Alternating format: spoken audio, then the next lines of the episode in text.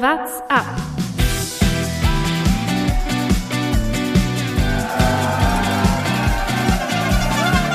Allez Romain, il attaque Allez Allez Romain Der Radsport-Podcast. Der Club der 30er hat ein neues Mitglied. Er sitzt hier im Podcast und trägt den wunderbaren Namen Jonas Bayer. Und damit steigen wir mal ein in diese WhatsApp-Folge. Jonas Bayer, herzlichen Glückwunsch. Beginnt jetzt mit 30 deine große Radsportkarriere.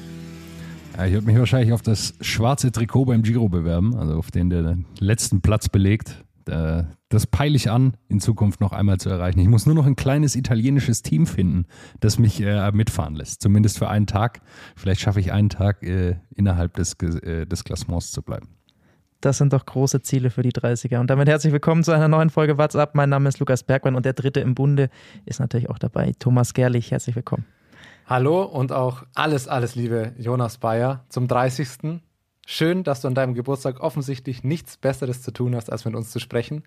Und man muss dazu sagen, von Lukas Bergmann auch schon ein kleines Geburtstagsgeschenk bekommen hast, nämlich drei Minuten Podcast umsonst. Wir starten diese Aufnahme zum zweiten Mal. Wir haben schon dreieinhalb Minuten gesprochen. Diese Anmoderation ist schon mal passiert. Ich gratuliere Jonas gerade zum dritten Mal. Lukas hat die Aufnahme nach drei Sekunden abgebrochen, aber es immer nach drei Minuten gemerkt.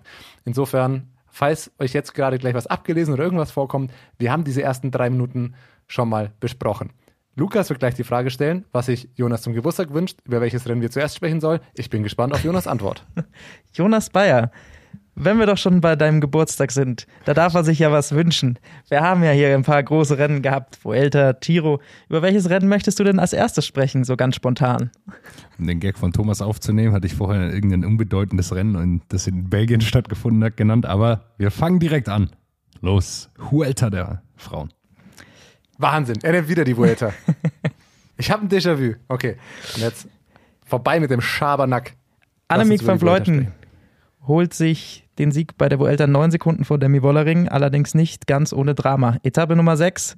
Demi Wollering geht kurz raus, äh, geht zum Pinkeln und in dieser Sekunde greift vorne Movistar an, beziehungsweise macht Movistar eben das Tempo und am Ende holt Annemiek van Vleuten über eine Minute Vorsprung auf Demi Wollering auf dieser sechsten Etappe raus. Später bei der siebten konnte sie sich dann wieder einiges davon zurückholen, aber es hat am Ende dann eben nicht ganz gereicht. Jetzt ist natürlich die Frage, wer hatte jetzt Recht, wer hatte Unrecht? Ob man das so klar sagen kann, ist auch die andere Frage. Movistar verteidigt sich damit, dass sie sowieso angreifen wollten auf dieser Etappe und das gar nicht so mitbekommen hätten und das sowieso ihre Taktik gewesen sei. Demi Wollering natürlich außer sich und war sehr, sehr wütend.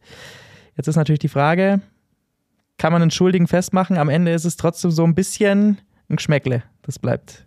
Ich würde da gar nicht von Schuld sprechen, ehrlicherweise. Äh, ich kann beide Seiten verstehen. Also ich kann verstehen, dass Vollering da sauer, enttäuscht, was auch immer ist. Ich glaube auch, das wird im Peloton bleiben, diese Geschichte. Also man, äh, das wird Movistar oder von Fleuten, ähm, ja, das haben andere Teams mitbekommen. Das wird eventuell nochmal Thema werden. Aber ich finde, man braucht da keine Schuld zu werfen. Äh, und vor allem würde ich ehrlicherweise, bevor ich Movistar kritisiere, würde ich eher die äh, sportlichen Leiter oder die, die, die Taktik von SD Works an der Stelle kritisieren, weil äh, man hat diese Angriffsfläche überhaupt erst geboten auf einer Etappe, wo, wenn man den Aussagen folgt, dass er nicht nur von Movistar kam, äh, Crosswinds vorhergesagt waren, also man halbwegs damit rechnen kann, dass gleich ein bisschen Action könnte. Man muss sich so einen Stopp auch ein bisschen aussuchen, wann man den machen kann, blöd gesagt. Und dann ist es auch ein bisschen schlecht geplant, so, so blöd das klingt. Und am Ende hat sich SD Works, glaube ich, auch nicht ganz so schlau angestellt. Dann war in der vorderen Gruppe am Anfang auch noch Marlen Reusser lange mit dabei. Die hätte man ja im Nachhinein eigentlich viel früher zurückziehen müssen, um, um Demi Vollering damit ranzufahren. Und wenn man am Ende sieht, dass äh, die Rundfahrt mit neun Sekunden Unterschied entschieden wird, glaube ich, wäre das trotz dieser, des Ausnutzens der Pinkelpause von Movistar, wäre das, diese neun Sekunden wären noch zu holen gewesen. Auch nach der fiesen Attacke oder wie man das jetzt nennen mag. Ja, wenn man jetzt so aufs Ergebnis schaut, denkt man, ja, okay, wo, also wenn man nichts gesehen hat, denkt man, ja, okay, Demi Wollering kommt näher ran an Annemiek van Fleuten, aber äh, Thomas, du hast es gerade schon angedeutet, wenn man das Rennen gesehen hat, äh, war sie aus meiner Sicht deutlich stärker als Annemiek van Fleuten und hat da ähm, aus meiner Sicht, schließe ich mich Thomas an, auch ein bisschen Unachtsamkeit, taktisch nicht clever, ähm, dann das, die Huelta abgegeben, weil äh, aus meiner Sicht war sie klar die stärkste Fahrerin, auch am Berg. Ähm, wird sie eigentlich fast niemand schlagen können. War, war beeindruckend zu sehen, aber ja, solche Fehler spielen dann auch eine Rolle und ja, äh, da ist Annemiek van Fleuten dann auch clever genug, das zu nutzen. Kann natürlich auch sein, dass das nochmal Thema wird da im Peloton, aber am Ende finde ich immer, ja, die Pinkelpause war jetzt nicht nach 10 Minuten im Rennen. Das, die Etappe war 100 Kilometer nur lang, also es ist jetzt keine 300 Kilometer Etappe gewesen und relativ spät im Rennen. Also äh, für mich auch, für, auch absolut akzeptabel, dass Movistar da was äh, unternehmen kann. Am Ende haben wir sehr, sehr viel ja im Frühjahr darüber gesprochen, über die Dominanz von SD Works und dass es auch mal schön ist, wenn andere vorne dabei sind. Jetzt ist es Annemiek van Fleuten. Weiß ich nicht, ob das jetzt so ein anderer Name ist, aber ähm, zumindest vielleicht auch mal wieder ganz schön, dass SD Works nicht ganz oben steht. Aber man muss ja sagen, in diese ganze Dominanz der Niederländerinnen rein gibt es eine sehr junge Fahrerin, die äh, Thomas auch schon in den Frühjahrsklassikern so ein bisschen erwähnt hatte und gespottet hatte, dass die richtig gutes Jahr fährt und dass die richtig gut drauf ist und die jetzt letztendlich auf Platz 3 landet, zwar noch mit 2 Minuten 40 Rückstand, aber trotzdem sehr, sehr starke Bergetappen gefahren ist, Gaia Readini, die zwischenzeitlich sogar mal beinahe Demi Wollering da vom Rad weggefahren hätte. Am Ende wird sie dann Zweiter auf der siebten Etappe, aber trotzdem war das, glaube ich, eine sehr, sehr beeindruckende Leistung und hat gezeigt, dass die Italienerinnen da auch neben Elisa Longo Borghini und Co. Äh, jemanden für Gesamtwertungen hat. Also ich hatte so ein, so ein leichtes Flashback. Ich hatte, das fühlt sich so an wie Nairo Quintana 2013. Junger Fahrer, Fahrerin, sehr leicht, wird niemals ein guter Zeitfahrer, wird nie eine Chance haben bei Sprints, aber bergauf einfach absolute Maschine. Und das, was Gaia Realini am Berg fährt, ist unfassbar. 21, glaube ich, oder noch 20, 21, glaube ich unfassbar. Man muss ja ehrlicherweise sagen, man ist ja fast ein bisschen late to the party, wenn man sie dieses Jahr erst spottet. Aber ich glaube, niemand von uns hat sie letztes Jahr schon so mitbekommen. Wenn ich jetzt im Nachhinein ihr, ihr Jahr letztes Jahr angucke, ist das tatsächlich auch schon gar nicht so schlecht gewesen. Für ihr erstes Jahr in der World Tour, auch beim Giro schon, schon gut gefahren. Auch bei der Bergankunft da, glaube ich, schon mal siebte geworden. Wahnsinn. Also es ist, es lässt, es ist relativ optisch einfach äh, Wahnsinn. Und deswegen dachte ich eben so an Nairo, so ein, so ein Fliegengewicht also klein, leicht und bergauf einfach hochfliegend. Weil man darüber noch, äh, noch diskutieren muss. Irgendwo vorhin auf Twitter habe ich die Rechnung gesehen. Wenn man diese 6,8 Kilogramm UCI mit vom Rad nimmt, äh, was für einen prozentualen Unterschied das macht, was Gaia Realini da bergauf fahren muss im Vergleich zu äh, Filippo Ganna, äh, blöd gesagt. Die haben, für die gilt beide dasselbe Gewichtsminimum. Dann muss man, muss man das ja nochmal in den Kontext setzen. Also die, ich glaube, sie fährt 8% ihres Körpergewichts ähm, oder fast 10% ihres Körpergewichts hieß es davon, äh, noch den Berg rauf. Das ist erstmal eine Ansage, aber absoluter Wahnsinn. Sie ist so unfassbar gut. Hätte nicht gedacht, dass sie, also nach den Frühjahrsklassikern hätte ich nicht gedacht, dass sie so gut schon ist, aber im Endeffekt ist sie direkt eigentlich Top 5 Bergfahrerin, Top 3 Bergfahrerin der Welt, so wie sie aktuell unterwegs ist. Das ist brutal. Was mich am meisten verwundert hat, ist, dass sie Annemiek van Fleuten im Sprint äh, besiegt hat. In dieser Windkantenetappe kommt es am Ende dann zum Sprint und da dachte ich, okay, also sie, sie hat auch nicht geführt in der Situation. Äh, also Annemiek von Flotten ist dann alles alleine gefahren in dieser Zweiergruppe, wie sie dann vorne rausfahren. Aber da dachte ich, in keiner Welt kann eine äh, Frau mit 40 Kilogramm Körpergewicht äh, einen Sprint gegen Annemiek von Fleuten gewinnen. Aber offensichtlich äh, hat sie sehr, sehr viel in den Beinen und äh, kann, das, kann dann sowas auch gewinnen. Zumindest so eine Situation. Also sehr, sehr beeindruckend. Gut, da sah sie natürlich schon sehr lange hinten drauf. Zu Recht auch, aber da hat sie natürlich auch Anime komplett vorne sich kaputt fahren lassen, weil für die ging es ja, aber das, um alles.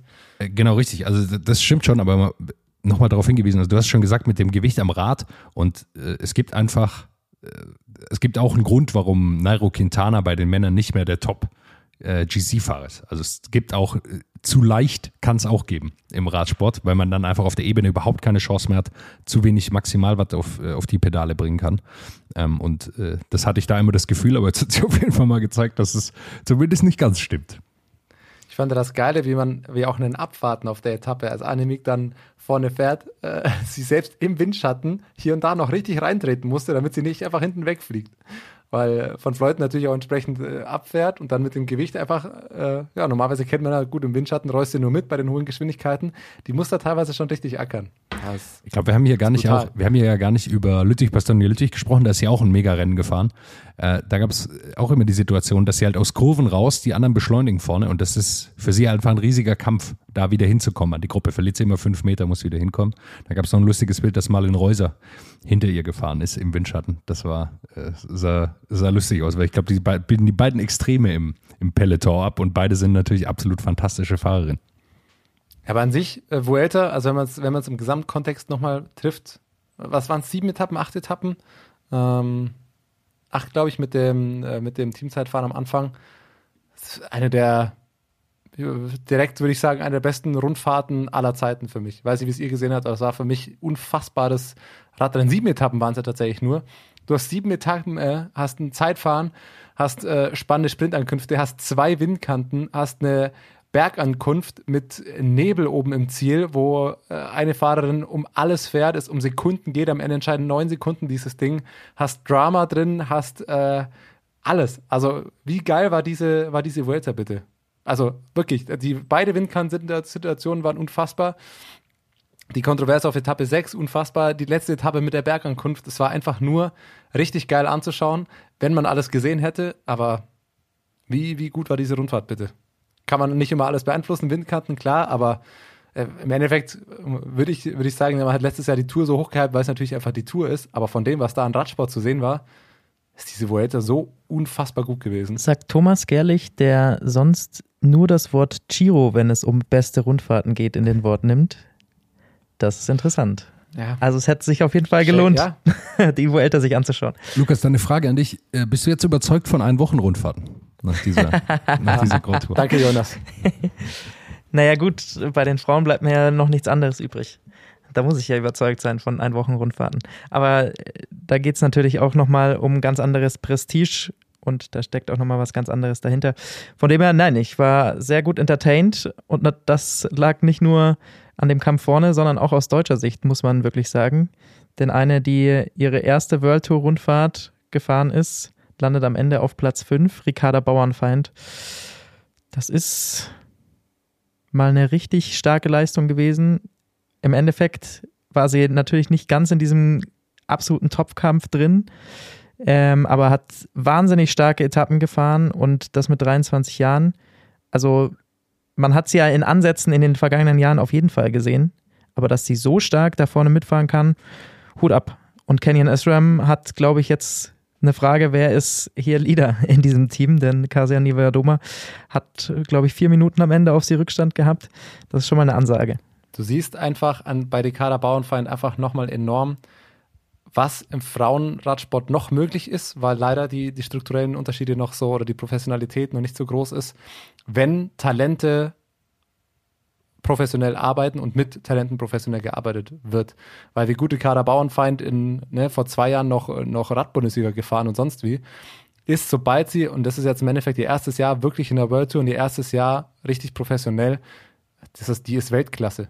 Also wie lange haben wir über Kasia Niviadoma gesprochen? Der wurde jetzt teamintern mal direkt der Rang abgelaufen. Das ist die neue Kapitänin. Sie verliert ja sogar noch auf der Windkante bei Etappe 3. Verliert sie ja sogar noch über eine Minute.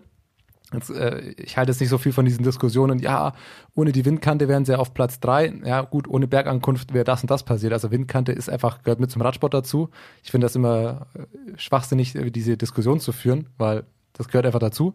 Aber rein von der Leistung bei den Bergankünften, auch was sie auf der letzten Etappe nochmal gezeigt hat, unfassbar. Man kann sich nur freuen, was da, was da noch kommt. Äh, super jung, super, super viel Talent. Fährt gut, äh, meistens auch, auch äh, richtig, außer jetzt an der Windkante natürlich. Aber das ist, das ist der Trend. Das, äh, ich habe mir nämlich so ein paar Takes oder Thesen auch zu, zu Welter aufgeschrieben. Ich finde gerade mit Gaia Realini und Ricarda Bauernfeind äh, kriegt man so richtig, finde ich, das Gefühl, dass jetzt auch im Frauenradsport diese, diese Generation oder dieser, dieser neue Schwung an jungen Fahrern, die unfassbares Talent haben und die jetzt direkt diese Professionalität bekommen, also selber leben können, aber auch bekommen.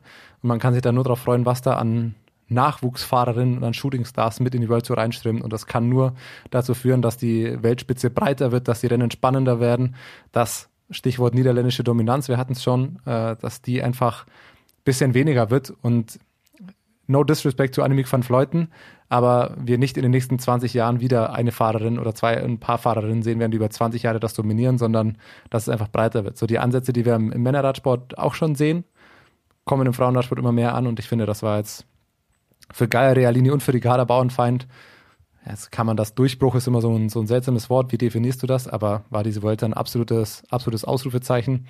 Und für die Kader glaube ich einfach nur erstmal ein Statement, auch teamintern, um jetzt zu sagen, alles klar.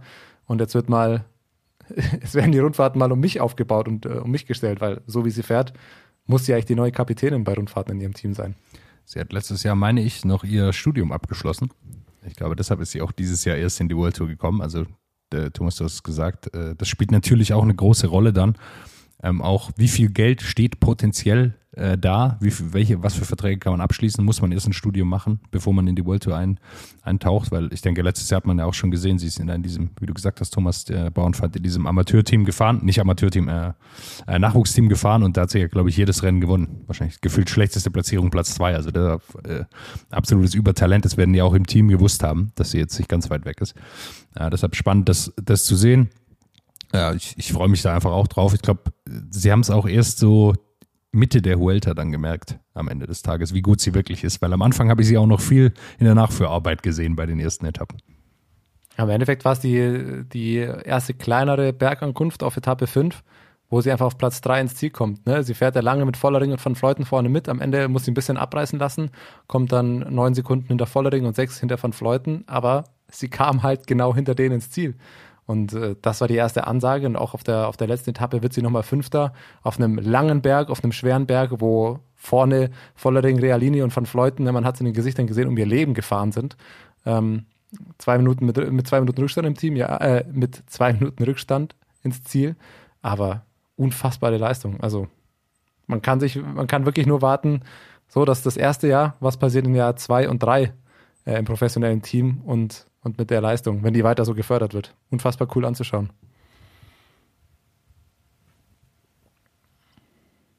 Aber würdet ihr da mitgehen, also zum Tag, dass, dass man sagt, okay, äh, es gibt so, es kommt auch diese neue Generation oder diese junge Generation, von der wir im Männerradsport ja seit drei, vier Jahren mit Remco, mit Pogi, äh, Jay Vine oder nimm sie alle, wie du willst, oder teilweise hier und da auch, auch Quereinsteiger, ne, die jetzt nicht schon seit zehn Jahren ähm, in irgendwelchen Nachwuchsteams sind, ähm, die dann einfach entdeckt werden oder die halt einfach sehr, sehr jung schon sehr gut sind und einfach direkt den Sprung in die World Tour schaffen.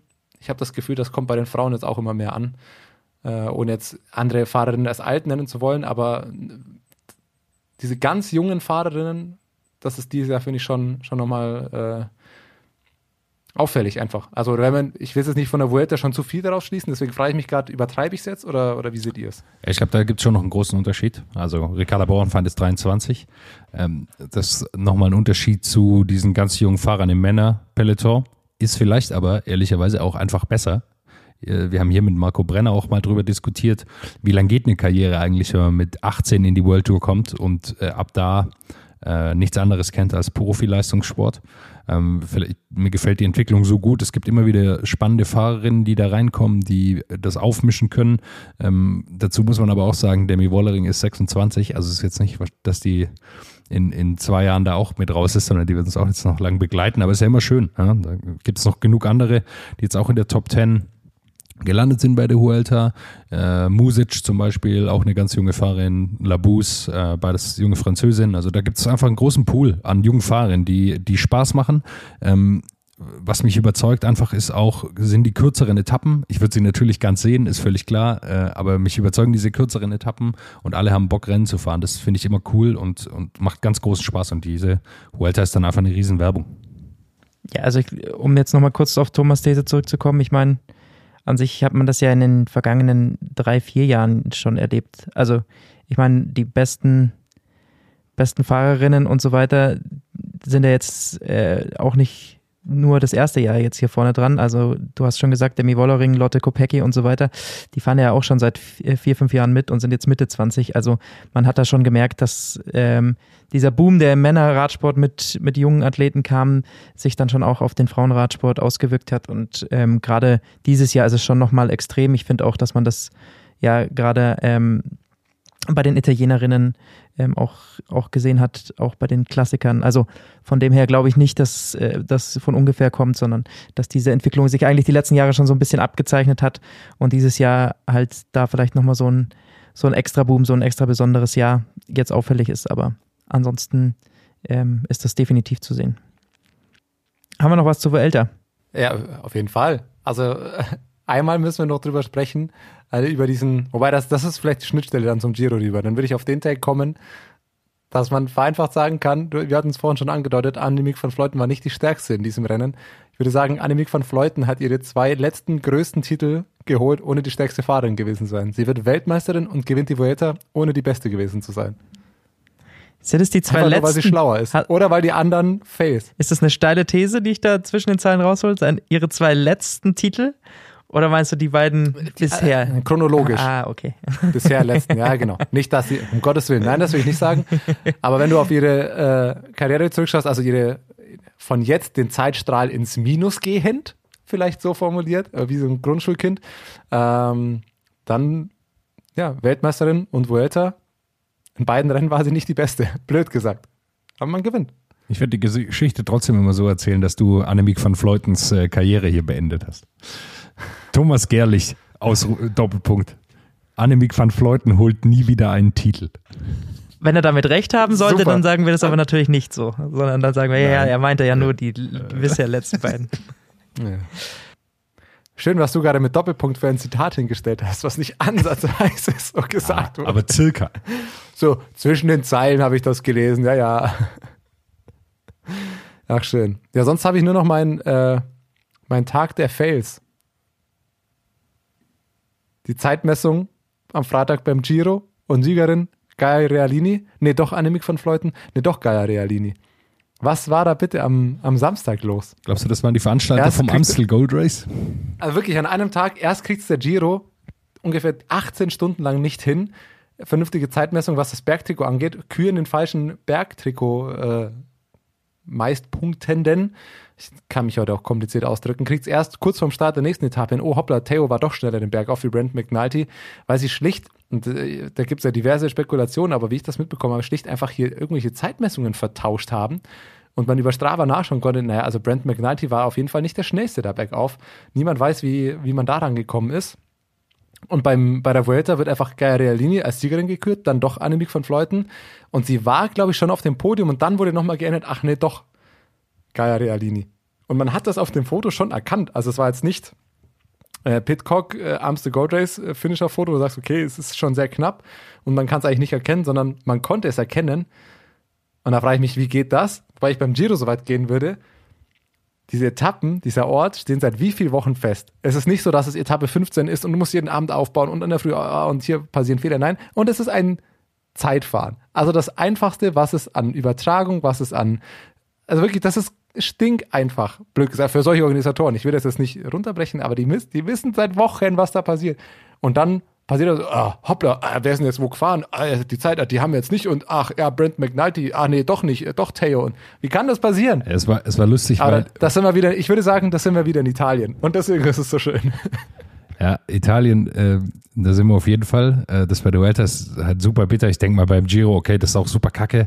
Äh, aber äh, da stand, äh, das, da geht es nur um die, das Bergtrikot am ersten Tag für Gaia Realini. Es ist äh, der ihr erster richtig großer Sieg. Da dann da hin und her zu haben, ist natürlich super kacke. Da kannst du es ja auch überhaupt nicht genießen. Zum Giro kommen wir sicher nachher nochmal, weil die auch sich am Ende nochmal eine Etappe überlegt haben, die vielleicht gar nicht so gut funktionieren wird, wie sie sich das vorgestellt haben. Die Organisationstalente in Italien. Immer schön, wenn etwas vier Monate lang feststeht und zwei Wochen vorher so, Moment, äh, haben wir da echt drüber nachgedacht? Klappt es? Äh, ja, also, äh, glaub, glaub schon. Vielleicht auch, müssen, wir, müssen wir noch schauen. Komm, lass uns jetzt drüber sprechen, oder? Äh, Mit der Vuelta sind wir eh durch, glaube ich. Jetzt haben wir es hier schon so angeteased, nur einmal zur Erklärung. Äh, Also das letzte Zeitfahren, da geht es super steil bergauf. Ich habe äh, ehrlicherweise vergessen, wie der Anstieg heißt, ist auch egal. Äh, Teilweise mit Monte Lusari, glaube ich. Ja, teilweise mit Gravel, meine ich sogar noch. Ist, glaube ich, alles gar nicht so ganz klar. Und die Idee der Veranstalter war jetzt, weil die Autos da nicht durchkommen, dass die sportlichen Leiter auf einem Motorrad sitzend mit dem Ersatzrad tragend Also so über der Schulter hinter den Leuten herfahren. Und äh, wie Thomas gesagt hat, das stand jetzt vier Monate oder was fest. Und äh, also bei den offiziell ist es seit vier Monaten, dass, dass sie das vorhaben, ist wahrscheinlich schon viel länger klar. Und äh, jetzt so kurz vor Start ist, hat mal einer nachgeschaut und vielleicht das mal ausprobiert, ob das eigentlich so sinnvoll ist. Weil man braucht ja da dann, äh, wie viel sind da noch? 160, 150 Fahrer. Man braucht also mindestens 150 Motorräder äh, oder sagen wir mal 100, die da hinterherfahren. Und, und auch so viele Leute, die das Rad halten. Und das große Problem ist, glaube ich, auch, also einerseits ist die Straße sehr schmal, was es nicht so ganz möglich macht, die, den normalen Trost, den man kennt, mit Auto und Kamera, Motorrädern und sonst wieder fahren zu lassen. Und ich glaube, es ist oben gar nicht so viel Platz, weil das eigentlich bis vor langer Zeit wirklich einfach nur ein Schotterberg war. Der sollte eigentlich, wobei das, ich weiß es auch noch nicht hundertprozentig, ob das jetzt geklärt ist, ob das alles asphaltiert ist oder zumindest nahezu asphaltiert ist. Das werden wir wahrscheinlich so in zwei Wochen dann mal sehen. Morgens dann. Und ich glaube, es ist oben auch, ich glaube, es ist oben auch zu viel Platz. Also ich habe auch Spekulationen mitbekommen, dass die zwischendrin mal kurz pausieren und einfach einen Schwung wieder runterschicken, weil es gar nicht hinhaut, dass du, und auch, wie du sagst, nicht genügend Motorräder hast, weil sonst, die können ja nicht, die Straße ist so schmal, du kannst ja nicht einen Berg Zeitfahren machen und dann kommen immer wieder Motorräder entgegen, die da runterfahren. Du kannst aber auch nicht 150 Motorräder zu dem üblichen TV-Trost, der da sonst noch ist, und ein sportlicher Direktor, der ein Rennrad so schön im, äh, im Gravel-Style auf den Schultern trägt. Das haut nicht so ganz hin. Also vielleicht sehen wir einfach, entweder ein verkürztes Zeitfahren, vielleicht auch einen anderen Berg, oder die Etappe wird einfach zweimal unterbrochen und es fahren schön 50 Motorräder schnell runter, damit der nächste, damit wieder Platz oben ist. Wahnsinn. So oder so könnten die sportlichen Leiter also eine tragende Rolle haben. So kann man es, glaube ich, zusammenfassen. Oh, sehr gut. Sehr gut. Auf den freust du dich jetzt schon seit zwei Minuten, so ist oder? Es. Ich schäme mich auch ein bisschen dafür, dass wir schnell weiter zu Beginn dieses Giros, bevor wir zu viel über das Ende sprechen. Wie habt ihr die ersten drei Tage erlebt? Das Zeitfahren natürlich aus GC-Sicht das große Thema. Am Ende gewinnt Remco Evenepoel in beeindruckender Manier. Hat er auf seinen ärgsten Rivalen, zumindest wurde der zum ärgsten Rivalen auserkoren, Primus Roglic, fast 45 Sekunden schon rausgeholt. Ähm, auch der Rest des GCs ist über eine halbe Minute schon weg. Das ist eine pure Dominanz gewesen, wenn man sich auch anschaut, wie äh, Zeitfahrgott Philipp Ugana höchstpersönlich ähm, sich da die Zähne ausgebissen hat. Es glaube, war ein bisschen von Vorteil für Remco, dass der Anstieg zum Schluss noch kam.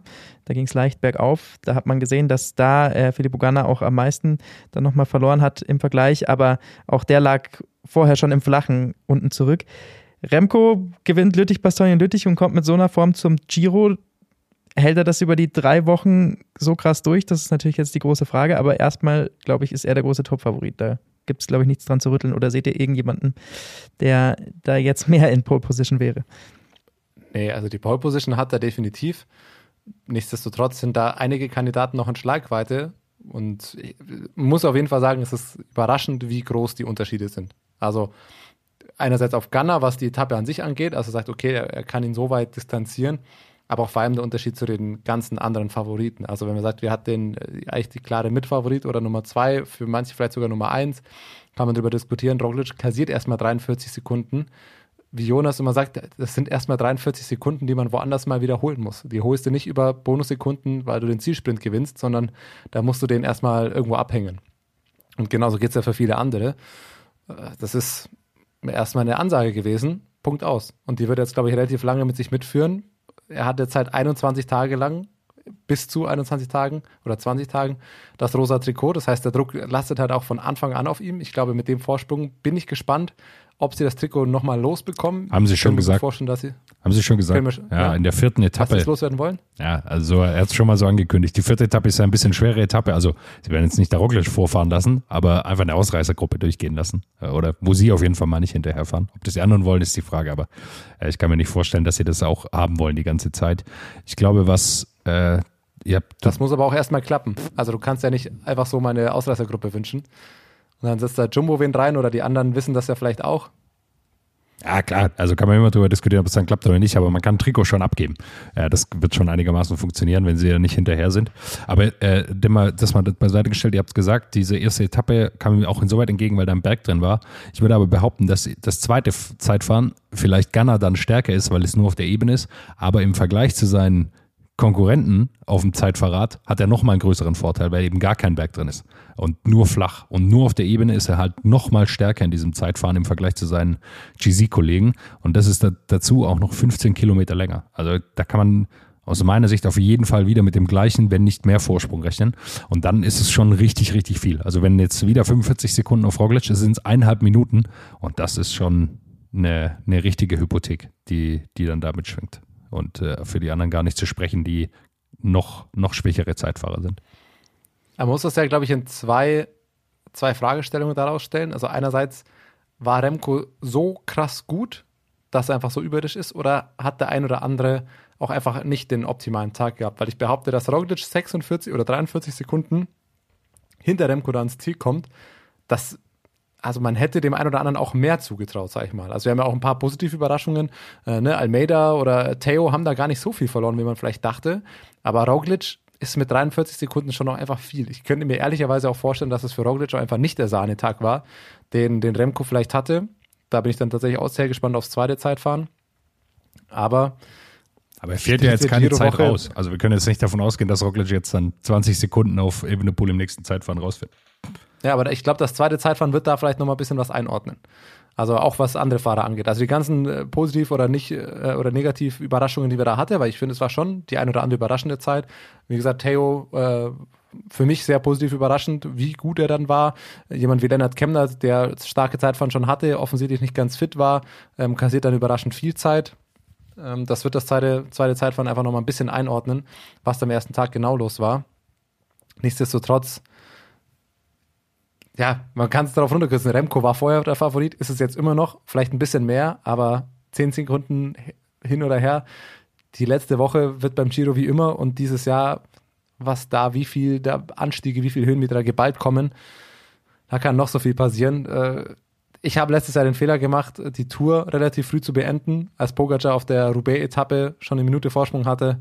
Und wir haben alle gesehen, was am Ende dabei rausgekommen ist. Insofern ich würde weit, tatsächlich weit davon weggehen, so klischeehaft das jetzt klingt, Remco jetzt zu voreilig als den Topfavorit zu loben. Er ist jetzt blöd gesagt der, der den, der den Giro zu verlieren hat, wenn man es so blöd formulieren will, was ich, wovon ich echt gar nicht so der Freund bin, aber auf ihm lastet jetzt die größte Erwartung, auf jeden Fall. Naja, vor allem, weil man ja einfach sagen muss, Zeitfahren ist er einfach wahnsinnig stark. Also, das ist ja überhaupt keine Frage. Und dass er auch am Berg gut fahren kann, haben wir auch schon oft genug gesehen, aber da hat er nicht diese Überklasse, wie man sie vielleicht auch bräuchte, dass man sagt, wer soll den denn überhaupt schlagen? Also es gibt, glaube ich, schon noch die ein oder anderen Angriffsmöglichkeiten, wo man sagt, okay, da ist ein Remco Evenepoel durchaus auch schlagbar. Man hat es gesehen dieses Jahr bei der Baskenland-Rundfahrt, glaube ich, war es, wo er gegen Roglic ähm, sich schon, war das Baskenland? Vielleicht. Baskenland, ja. ich glaube, es war die Baskenland-Rundfahrt, wo er sich mit Roglic duelliert hat und äh, wo Roglic dann aber einfach auch wieder gezeigt hat, dass er bei solchen Bergankünften hinten raus einfach extrem spritzig ist und da durchaus ihm mal die ein oder andere Sekunde abnehmen kann. Äh, von dem her glaube ich, da wird es schon noch das ein oder andere gute Duell geben zwischen, zwischen den beiden. Joao Almeida habt ihr schon angesprochen. Ich habe so ein bisschen das Gefühl, als wäre der Giro für ihn so ein bisschen der Knackpunkt, wo er es jetzt auch mal zeigen muss, dass er auf so einem Podium fahren kann, oder? Wie seht ihr es? Weil ich weiß nicht, ob er sonst in Zukunft noch so oft die Kapitänsrolle bekommen wird oder ob er dann doch eher zu einem Edelhelfer für Tadej Pogacar in anderen Rennsituationen werden könnte. Oder für andere Talente, die es in dem Team noch gibt. Aber ja, es ist ähnlich wie bei Remco, ehrlicherweise, dass man sagen muss, dass der die, Pla die diese Etappen oder die, der, der Charakter des Giros sehr, sehr seinen Stärken entgegenkommt. Das heißt, eine viel größere Chance, was die Voraussetzungen angeht, auf eine Top-Platzierung hat er einfach nicht. Insofern wird das sein klares Ziel sein, endgültig zu zeigen, wie gut er ist. Ich meine, er war schon oft genug, äh, auch sehr weit oben im Gesamtklassement, aber für ihn wird es definitiv ein klares Ziel Podium sein. Also er ist eigentlich der, den man wahrscheinlich hinter Roglic und Remco damit am ehesten nennen muss, einfach auch wegen seiner Zeitverstärke. Und am Berg gilt es dann für ihn zu zeigen, dass er sich nicht allzu oft abhängen lässt, beziehungsweise dass er dann auch immer wieder zurückkommt, wie man es bei ihm bisher kennt. Das, du hast es doch gut angeordnet. Das ist ja seine Bergfahrtaktik. Immer am Ende der Gruppe und nur sein eigenes Tempo fahren. Ich bin mal gespannt, ob das auch so klappt dieses Jahr. Ich glaube auch, äh, ihr habt völlig recht, dass er natürlich da intern auch unter Druck steht. Ich glaube nicht, dass er zum Edelhelfer für Pogacar wird. Ich glaube, dann wird er das Team verlassen. Er sieht sich da, glaube ich, schon. Es wird auch genug Teams geben, die ihm die Chance weitergeben werden. Aber klar, bei UAE steht er unter Druck. Ayuso ist in den Startlöchern. Ähm, Roman, die Rundfahrt ist Ayuso wieder gefahren nach einer langen Verletzungspause. Ähm, hat das Zeitfahren gewonnen. Also der kommt auch wieder, wird man dann bei der Welter wahrscheinlich wieder sehen oder bei der Tour de France mal sehen. Ähm, also der steht da unter Druck und ist man gespannt, ja. Mit seiner Fahrweise, die natürlich auch spektakulär ist, er hat auch einen gewissen Kick, äh, um auch mal eine Etappe zu gewinnen, Bonussekunden zu gewinnen. Es wird äh, spannend zu sehen sein, glaube ich, wie, wie er da vorgeht. Sind das die vier Namen, wo man sagt, das sind eigentlich die ganz klar stärksten, die aktiv das Rennen gestalten wird, wenn man Theo noch mit dazu nimmt, wenn man seine Form in den Bergen von Tour of the Alps sieht, seine Zeitverstärke, die tatsächlich schon sehr groß ist, wenn man jetzt das, das erste Zeitfahren anguckt. Also ich hätte, ich, ich wusste, dass er kein schlechter Zeitfahrer ist, aber hätte ich ihm so gut tatsächlich wirklich nicht zugetraut, dann wären das für mich die vier Namen, die du da eigentlich, also wonach erstmal eine Lücke kommt, würde ich behaupten, was Konstanz über drei Wochen angeht. Naja, vor allem, wenn man sich die Teams anschaut, glaube ich. Also, das ist ja definitiv auch, die sind die Teams, die klar mit den stärksten Helfern meiner Meinung nach äh, bestückt sind. Also, ich meine, ähm, wenn Theo tatsächlich am Ende Garen Thomas als Helfer an seiner Seite hat, äh, kann das nicht so schlecht sein. Ähm, bei UAE muss man sagen, hat man Joe Almeida auch wirklich, selbst wenn er unter Druck steht, aber sehr, sehr viele Möglichkeiten gegeben. McNulty mit dabei, Davide Formulo, Jay Wine. Also das ist jetzt äh, kein so schlechtes Team, das er da an seiner Seite hat. Und ich meine, über, äh, über Remkos und Roglic's Teams braucht man sowieso nicht sprechen. Also von dem her, glaube ich, ähm, ist das definitiv so ein bisschen das Quartett, das, auf das man achten muss. Aber der Chiro ist halt immer in den vergangenen Jahren so gewesen, dass dann eigentlich irgendein Fünfter oder Sechster, den man gar nicht auf der Rechnung hatte, gewinnt. Ja, für mich ist es auf jeden Fall noch, äh, für mich ist Top 5 mit Vlasov. Zum einen hat Bora auch ein super starkes Team zum, und Vlasov hat auch schon über drei Wochen gezeigt, dass er es durchziehen kann. Er ist nicht ganz weit weg ähm, aus der, äh, im, im, Zeitfahren, hat eine Minute verloren, was für seine Verhältnisse, glaube ich, okay ist.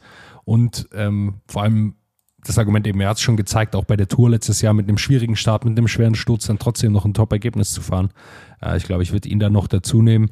Vielleicht ein bisschen unter den vier, aber doch eher bei den vier als dann bei der Gruppe dahinter mit Hugh Carthy und äh, Caruso und so weiter.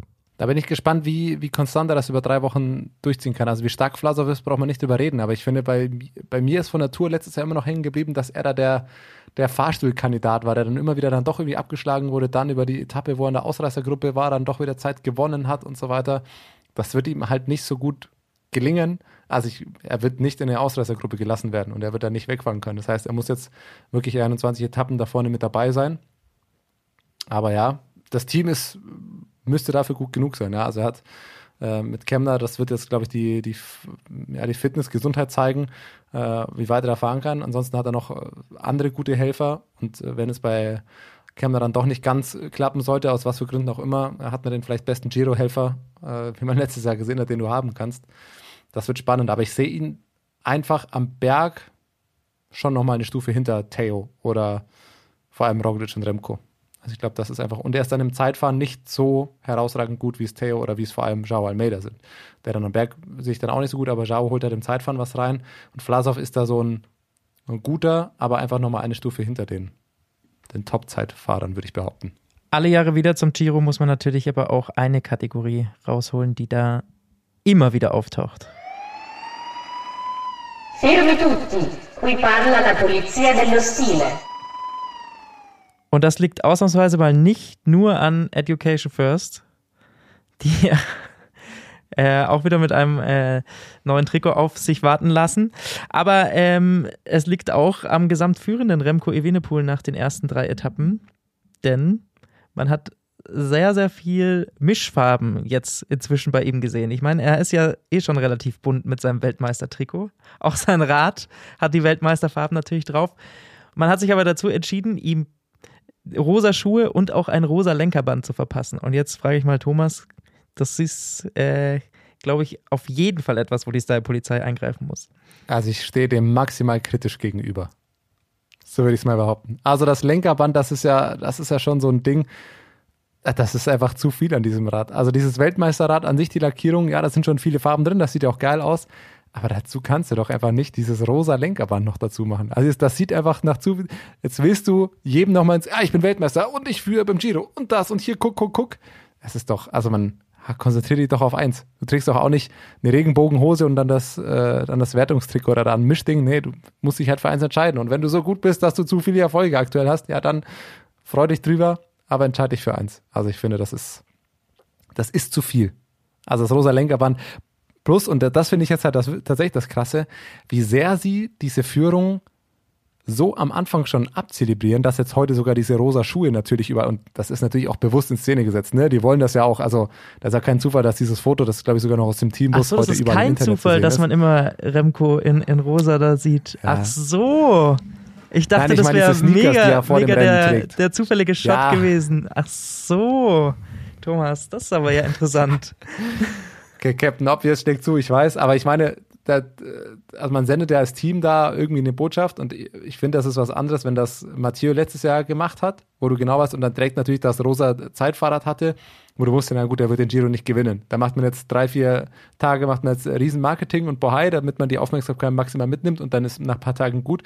Bei Remco muss ich ja darauf einstellen, dass er noch ein paar Tage in rosa hat oder auch hinten raus.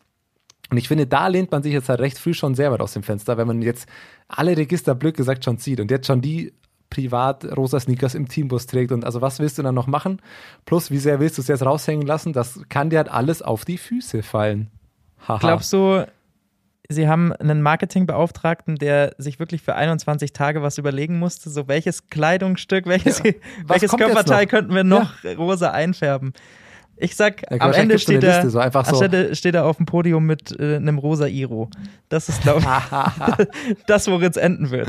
Fingernägel lackieren kann man auf jeden Fall machen, würde ich sagen, oder? Das kommt so auf Etappe 17. Da kann man sogar noch die Weltmeisterfarben Ja, dazu lackieren. Dann hat er auch wieder alles. Oh, gut.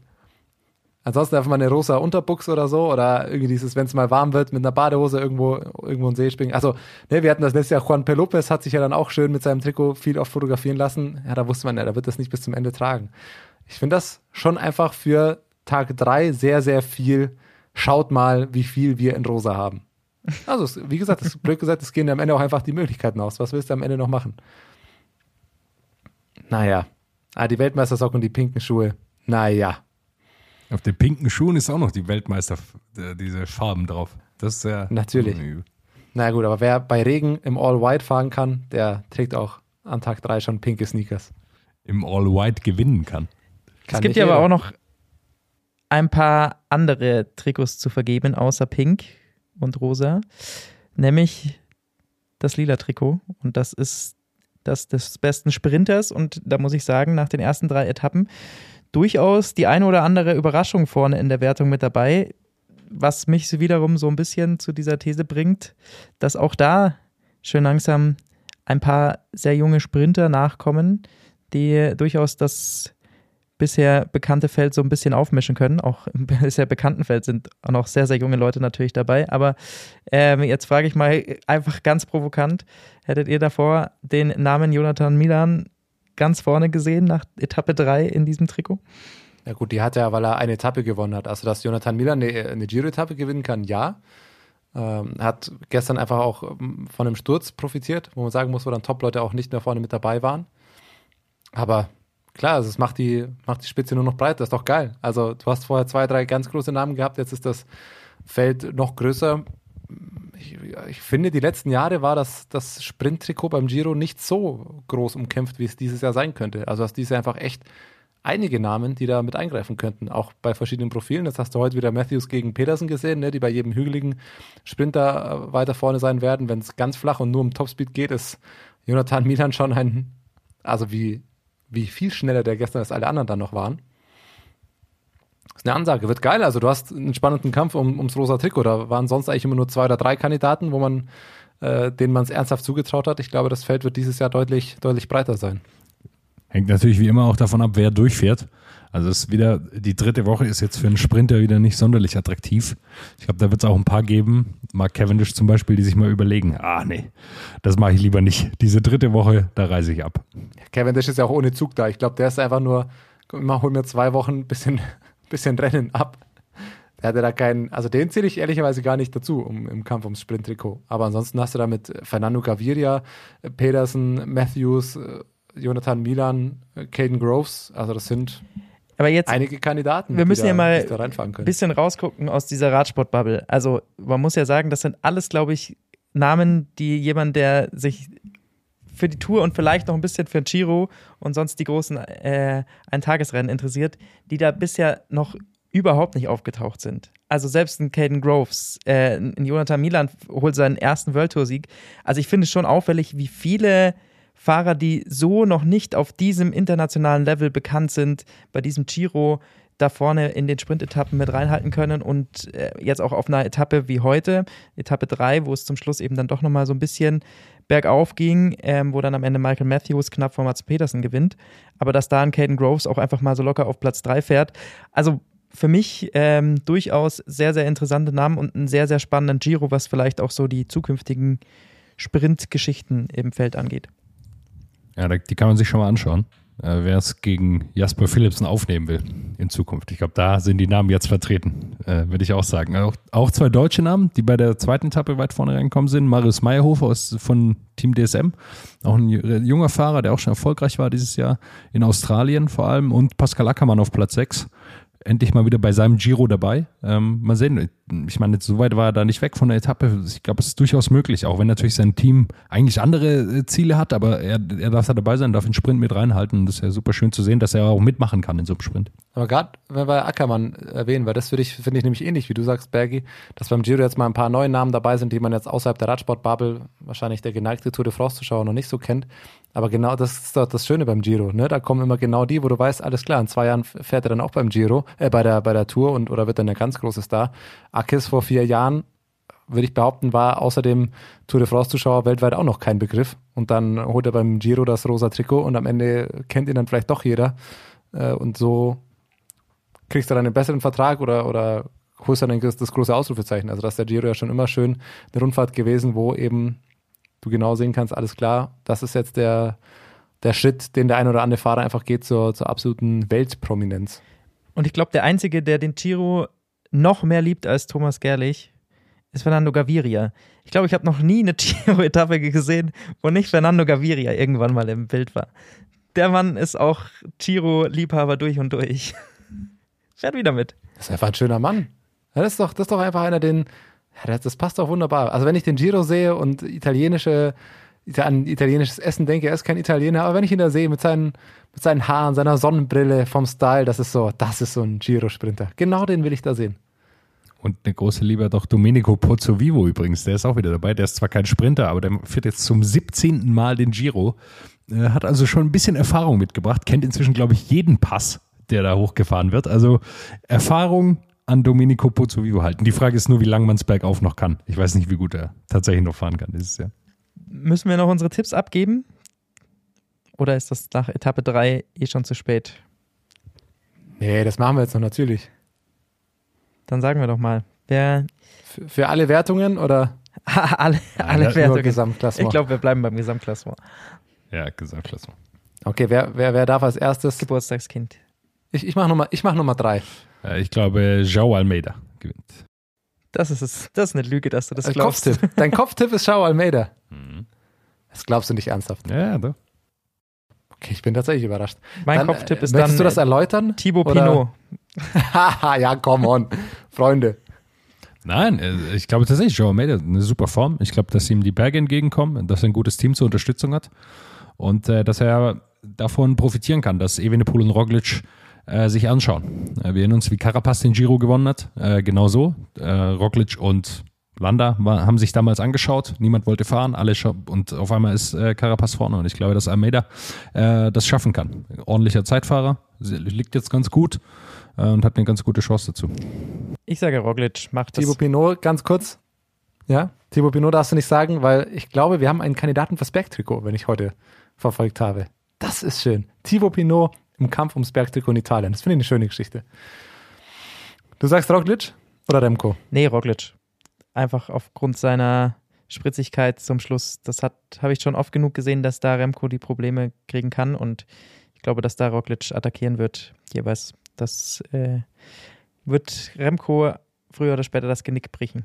Wenn ich mir ein Wunschszenario ausmalen darf, dann spielt Roglic am letzten, am vorletzten Tag das Internet durch und setzt sich den schiefen Zeitfahrhelm von vor zwei Jahren von der Tour nochmal auf beim Bergzeitfahren und gewinnt da nochmal, weil er Remco nochmal 35 Sekunden abnimmt.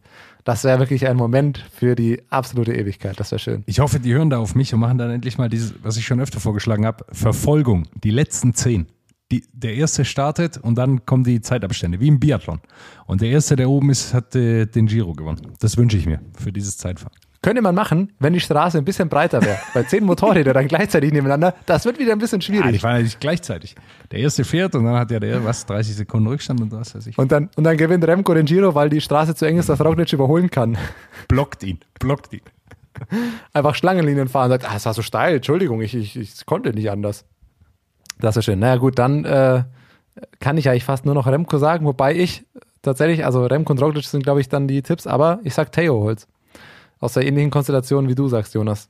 Theo ist am Berg, die Gazelle fährt den beiden weg, wenn sie, wenn sie sich nicht entscheiden können und dann sehe ich Theo am Ende noch vor Jao am Berg. Euer Herztipp. Ich wäre jetzt fast auf Almeida gegangen. Ich würde es ihm tatsächlich mal vergönnen, dass er es schafft. Jetzt ist der natürlich schon weg. Dann sage ich einfach mal Kemner. Der hat jetzt zwar beim Zeitfahren relativ viel verloren, aber mal gucken. Bisschen zu viel verloren, war wohl auch nicht ganz fit. Würde es ihm gönnen, dass er auf einmal, weil vielleicht Vlasov ähm, doch irgendwie einen schlechten Tag hat, er auf einmal in die Kapitänsrolle kommt und wir mal sehen, was Kemner da in der Kapitänsrolle macht. Aber wenn die Form natürlich nicht ganz da ist, weil er ein bisschen angekränkelt zum Giro gekommen ist, wird es natürlich schwierig, aber der Herztipp ist bei Kemner.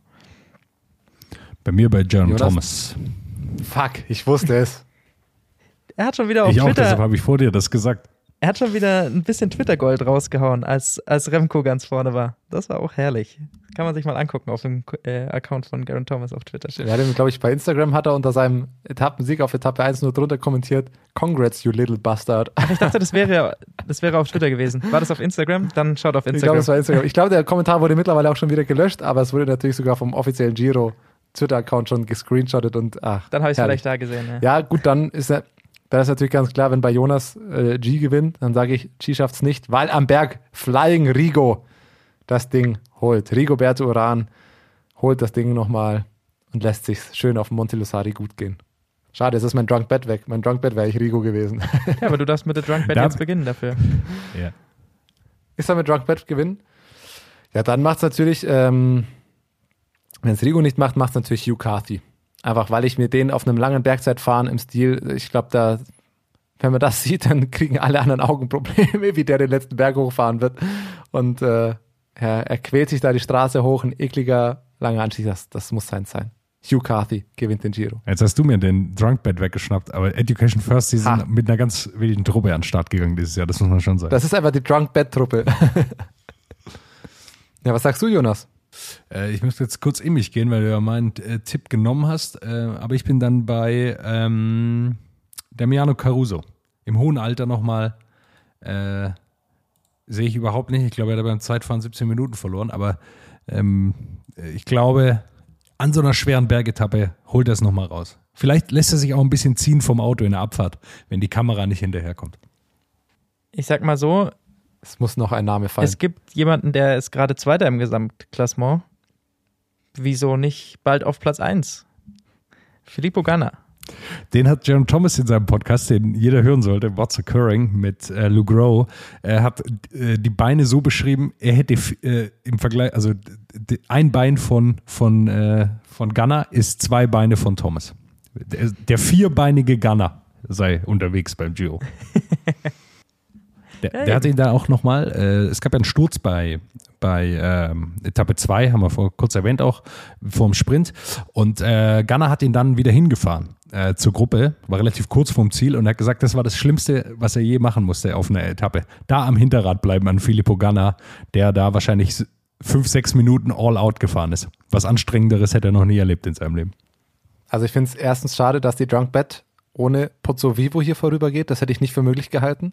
Aber gut, das ist natürlich eine glatte 6 für uns. Alles klar. Und dann muss man natürlich sagen, ernsthaft, ich bin gespannt, wie lange Ghana da vorne mit dran bleibt, weil ich sehe den tatsächlich relativ lange in der Top 10. Also ich sehe den sehr, sehr spät erst da vorne rausfallen. Weil die ersten Etappen, die sind jetzt alle nicht so schwer. Also gut, die Top 10 kommt darauf an, wie viele morgen eventuell in der Ausreißergruppe wegfahren, ja. Aber aus den und die zu Top-Favoriten nimmst, auch mit dem Zeitfahren, das dann noch am Ende der ersten Woche kommt und die, die wirklichen Berge kommen halt alle erst in der dritten Woche. Ich sehe den da sehr lange noch mit dabei vorne, ehrlich gesagt. Ganz richtig, da sieht man Jetzt mal wieder, dass mein offen. betrunkenes Gehirn halt doch noch relativ viel drin hat. Lukas, jetzt sage ich es dir mal ganz offen. äh, Filippo Ganna. Also, wenn man jetzt nach, nach, Etappe, nach Etappe 3 ins Gesamtklassement schaut.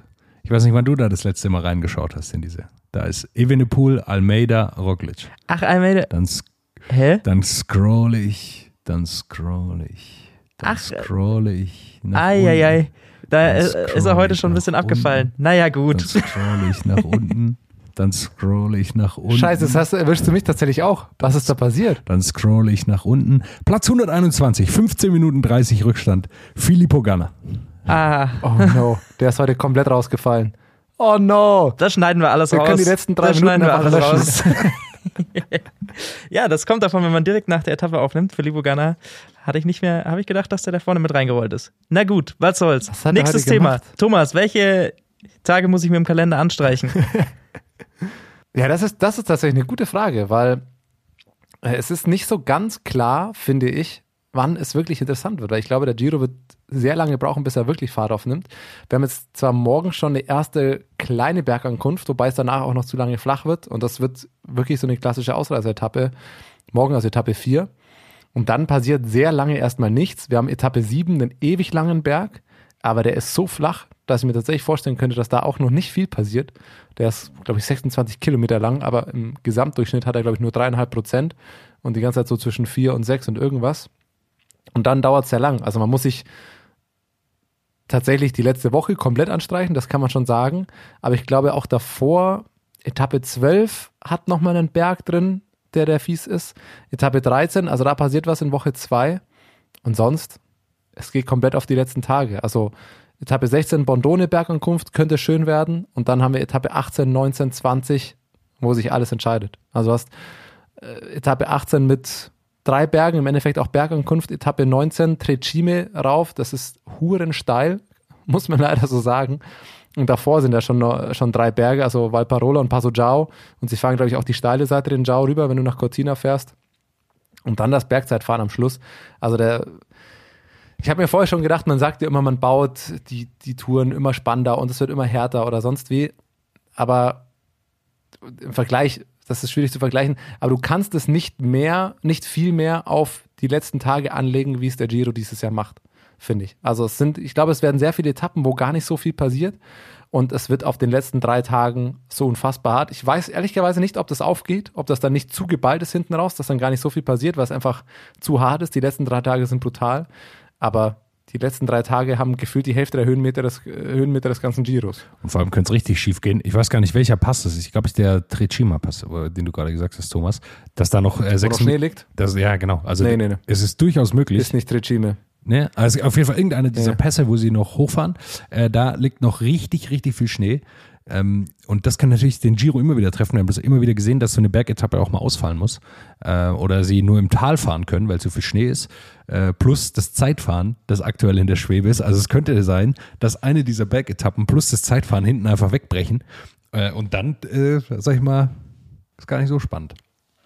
Also Giro hat wie immer viel Chaos, ja, aber da gibt es ein paar Spekulationen. Also Etappe 7 ist das erste Mal, wo es ein bisschen hoch wird, dass es kritisch ist, aber Canto Imperatoris, das ist dieser ewig lange flache Anstieg, den ich ähnlich- eben meinte, der ist nur auf 2.1. Da bin ich relativ optimistisch, dass du das zur Not kurzfristig noch freigeschaufelt bekämst. Und dann ist, glaube ich, die, die größte Frage ist aktuell der, der Cima Coppi, also der höchste Punkt. Ähm, das ist der St. Bernhard Pass. 2,472 und das ist halt erst auf Etappe 13. Bis dahin vergeht noch ein bisschen was, aber ja, da hat es die letzten Wochen, also Ende April, hat es dann nochmal teilweise zwei, drei Meter hingeschneit. Da sieht aktuell ganz gut aus. Die haben hohe Schneewände. Aber da gibt es tatsächlich auch schon die Plan B. Du hast am, am St. Bernhard Pass notfalls den Tunnel, äh, dass du gar nicht über den Pass fährst, sondern einfach quer über den Tunnel. Dann wird man schön wahrscheinlich gar nichts sehen. Und man muss da aber auf der Etappe dazu sagen, dass der äh, St. Bernhard Pass ja der erste der wäre. Das heißt, da kommen danach noch zwei Berge plus eine andere Bergankunft, die auf 1,4 oder so nur ist. Das heißt, es kann umgeplant werden, aber für die Spannung wird das, glaube ich, gar nicht so viel Unterschied machen. Wäre schade, wenn St. Bernhard nicht wäre, weil der halt einfach schön ist und dann natürlich entsprechend beeindruckend aussehen wird, wenn sie hinter den gefrästen oder durch die gefrästen Wände durchfahren. Aber wie immer, wie du sagst, der Giro ist ist gewohnt chaotisch. Wo du gerade gesagt hast, dass sie es kurzfristig noch freischaufeln können, habe ich daran gedacht, beim Skispringen gibt es ja immer, wenn es schneit, stehen am Abfahrthang mit so Laubbläsern, stehen sie da, dass an den kompletten Hang irgendwelche Leute mit Laubbläsern ausgestattet werden, um den Schnee wegzu, wegzuschießen. Also Trecime behaupte ich zumindest mal, dass das äh, keine Gefahr sein sollte, weil es Etappe 19 ist, die ist schon ziemlich spät und äh, Trecime ist so ein Touristenort. Ich glaube, da, das ist einer der wenigen Sachen, die sogar nicht mal nur für den Giro freigemacht wird, sondern damit sie, da muss das Autofahrer auch äh, durch die Schranke durch und da, und da zahlen, um da hochzufahren. Das ist eine Stichstraße, um dann die Wanderung zu den drei Zinnen äh, da zu gehen. Also da, glaube ich, hat die italienische Tourismusbehörde, was bestimmt der offizielle Name sein wird, äh, genügend Eigeninteresse dran. Ich würde mal behaupten, dass die wahrscheinlich sowieso freigeschaufelt wird oder schon frei ist. Sehr gut. Zeitfahren ist noch, neunte Etappe. Da muss man jetzt nicht alles anschauen, würde ich jetzt mal sagen, außer man ist ein sehr großer Ästhet. Aber ansonsten äh, sind wir gespannt und wir melden uns dann wieder, oder? Mit unserer Analyse der bis dahin vergangenen Etappen. Ich formuliere es bewusst vage, um nicht, äh, dass wir uns nicht auf einen Termin festnageln müssen. Nächsten Montag, Ruhetag, nehmen wir auf, da haben wir das Zeitfahren hinter uns. Wir haben jetzt ein Date. Mal gucken, was bis dahin, sage ich mal, ich sage nicht wann und wo, um das vage zu halten, feiert Jonas noch seinen 30. Geburtstag in sehr großer eskalativer Runde. Äh, vielleicht werden wir auch darüber nächsten Montag noch sprechen müssen, wenn es alle bis dahin schaffen. Das ist vielleicht ähnlich spannend wie der Giro und damit gute Nacht. What's up? Der Radsport-Podcast. What's up ist eine M945 Produktion. Ein Angebot der Media School Bayern.